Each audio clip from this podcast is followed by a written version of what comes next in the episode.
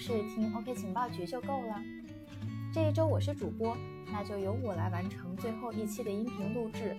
现在是周六啊，可能也没有多少人来听，来的朋友啊，咱们都是 VIP。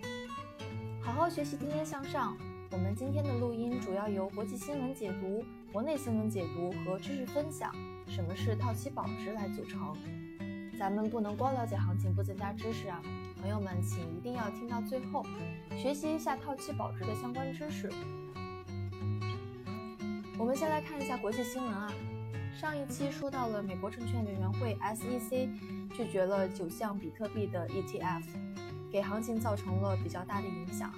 今天又提出了证券委员会将重审被拒的九项比特币的 ETF。我们在之前的音频中提到过这件事。如果说美国的 SEC 重审比特币的 ETF 对于行情其实是个利好，因为根据此前的相关报道，呃，美国证券交易委员会拒绝了比特币交易所的交易基金的申请嘛。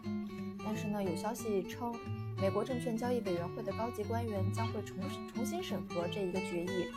好像说的是啊，美国证券交易委员会称拒绝这些申请，并不是否认了比特币或者区块链技术的普遍的实用性，更不是否认其作为创新和投资的价值，只不过是因为其他的一些条款上的原因，不知道自己是否有资格来审核这样一件事。那么接下来呢，他们进行了再次的审核。我们也是比较期待这个结果哈，而且依依认为啊，此事颇有一番老乡别走的意思。这一出戏其实，在 A 股上其实也上演了无数次，就算很多人心里都知道这只是忽悠人的谎言而已，然而投资者还是会一次又一次的上当，因为股民的记忆就跟鱼一样，只有三秒钟嘛。自古以来都是一阳改三观，在币市里又何尝不是呢？接下来这条消息是关于 Formo 3D 的。以太坊的网络上备受瞩目的资金盘游戏 Formo 3D，其第一轮在北京时间的八月二十二日下午三点左右结束。终于，一个地址为 oxa 一六九的玩家获得了一万零四百六十九点六六个以太坊的奖金。他的取款交易啊，被记录在了六幺九幺九六二区块中。该玩家的游戏中的总投入其实连零点八个以太坊都不到，那么是不是这个玩家真的是靠运气中了大奖呢？这个当然不是啦，这个呢是一个有计划、有预谋并且精心设计的外挂取得的一个胜利结果。那到底是怎么回事啊？一一先给大家介绍一下这款游戏啊。Formo 3D 呢是一款部署在以太坊网络上的资金盘游戏。一局游戏开始，系统自动按二十四小时开始倒计时。玩家用以太坊去购买 Formo 3D 的代币 K，即享有分红权。只要有人成功购入了 K，倒计时就会增加三十秒，超过二十四小时就不再增加了。没有人购买 K，游戏倒计时便不会被重置，二十四小时就会倒数完毕，游戏结束。最后一个购买 K 的玩家就会变成最终的获胜者。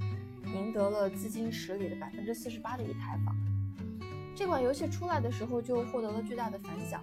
泡沫三 D 上线仅二十天就成功募集了九万个以太坊，实时分红了七万个以太坊，奖金池累积两万个以太坊，折合为六千多万人民币，火爆程度可见一斑。其实这个游戏的设置和原理都很简单，很多参与者都可以一眼看出这就是一个击鼓传花嘛。庞氏骗局的资金盘游戏，并且呢，在游戏网站的首页明晃晃地写着这是个骗局游戏，但是人们反而心甘情愿地争先上车加入游戏。当然喽，有利可图嘛。根据 Formo 3D 的游戏设计的逻辑，每每马上就要结束呢，就应该有人要涌进来，所以 Formo 3D 很可能是一个根本就玩不完的游戏。直至八月二十二日下午。游戏受到了准备周密、有计划、有耐心且技术上无懈可击的一个进攻，完美的对以太坊网络进行了 DOS 攻击，也就是短期内阻止了其他玩家的交易被确认，从而外挂性的取得了胜利。不得不说啊，在感慨黑客利用外挂技巧获得高额回报之余，我们也确实为人性的贪婪啊产生了担忧。FOMO 3D 作为2018年最火爆的区块链游戏，在诞生之初，很多人都惊呼这是真正公平的去中心化游戏啊！但是回到现实，还是有黑客能够发现当中的各类缺点，并且悄悄利用，获得了令我们所有人都瞠目结舌的回报啊！技术的局限性、人性的贪婪、信心的不对称，都制约着一款真正安全、公平、透明的去中心化游戏的诞生。带着技术和创新走得更远，比技术更罪恶的，可能还是人心。如果不能战胜人性的黑暗，恐怕庞氏骗局永远都会存在。接着，我们来听一下国内新闻。唉，不管是国际新闻还是国内新闻啊，其实都是利空比较多。有一件事情是这样，中国的加密货币的挖矿巨头就是比特大陆了。首次为上市做出了公开募资。之前他们的上市的新闻确实是炙手可热，满天的飞。但是现在的行情，结果腾讯控股和软银集团都拒绝参与这次募资。比特大陆的上市其实是赚足了眼球，然而却出现了上市前大出血的情况。我们先来说一说这是怎么回事啊？比特大陆从二零一三年成立起，它现在在全球的矿机市场当中仍处于垄断地位，市场份额超过了百分之七十，旗下的蚂蚁矿机、矿池均是排名全球第一。它原本计划是在二零一八年的八月底提交首次公开募股，也就是 IPO 的资料，二零一八年或者是二零一九年的年初在香港上市，将由 ABC 资本公司担保。据 CoinDesk 报道，本次比特大陆上市的募资额可能高达一百八十亿美元，市值为四百到五百亿美元。如果真的按照这样的估值完成上市的话，比特大陆的 IPO 的募资规模将超越 Facebook，成为全球规模最大的十家公司之一。在此前的两个月时间里呀，比特大陆已经迅速的完成了 B 轮和 Pro IPI 的两轮投资。比特大陆的 Pre-IPO 的融资于二零一八年的七月底至八月初交割，腾讯和软银都参与了此轮的融资。而仅一个月里，比特大陆刚于同年六月获得的红杉领投的三到四亿美元的 B 轮融资，在短短的一年时间里面，我们可以看到啊，比特大陆通过这种快速的、持续的融资，估值已经翻了数十倍。二零一七年九月，比特大陆获得红杉资本和 IDG 资本领投的五千万美元的 A 轮融资，估值为十亿美元。二零一八年的六月呢，B 轮融资当中又估值为一百二十亿美元，哇，我整整翻了十二倍呢。而 Pre IPO 的融资后，比特大陆的估值已经达到了一百四十亿到一百五十亿美元。如果真的能够顺利的完成在香港上市的话，市值更要达到四百到五百亿美元。但是受到熊市的影响了，比特大陆在二零一八年的 Q2 业绩遭遇了大失血，就是矿机跌爆了百分之九十，比特币现金大跌了百分之四十，这让这家公司的上市估值已经遭到了质疑。其实更面临的是实施的香港上市计划也面临着很不大很大的不确定性。事实上啊，比特大陆第一季度的财报其实亮眼，还是受益于2017年年底的加密货币的牛市顶峰。但是随后而来的熊市让第二季度的财务数据一片惨淡，S9 矿机暴跌了百分之九十，意味着比特大陆的总资产也将同步的折损数亿美元。熊市带来的亏损已经成为了比特大陆上市途中的不确定因素，再加上现在的政策监管，腾讯和软银已经开始抗拒对比特大陆的投资。尽管如此呢，比特大陆看起来仍然对上市势在必得。毕竟啊，上市输血才是避免冻死在这个熊市冬天的最佳选择。接下来我们看一下学习套期保值的相关知识啊。大家一定好好学习呀，并且一一要在这里说明一下，以下其实都是由麦麦全部执笔完成的，你们在我们 OK 其他的官方渠道里面也可以看见，因为我们是内容组嘛，写来的东西还是要大家一起分享、一起使用的。总之呢，我们不要辜负麦麦的努力，先来一起好好听一下。首先，什么是套期保值啊？其实套期保值呢，就是对冲交易。我来说一下它的概念啊，它是指企业通过持有对其现货市场头寸相反的期货合约，或者期货合约作为现货市场未来要进行交易的替代物，来达到对冲风险的目的。这是完整的概念哈。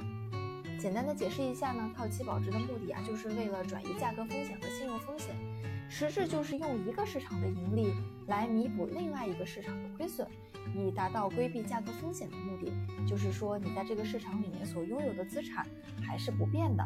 不会因为价格的变动而受到影响，这就起到了套期保值的目的。我们来说一下套期保值的做法，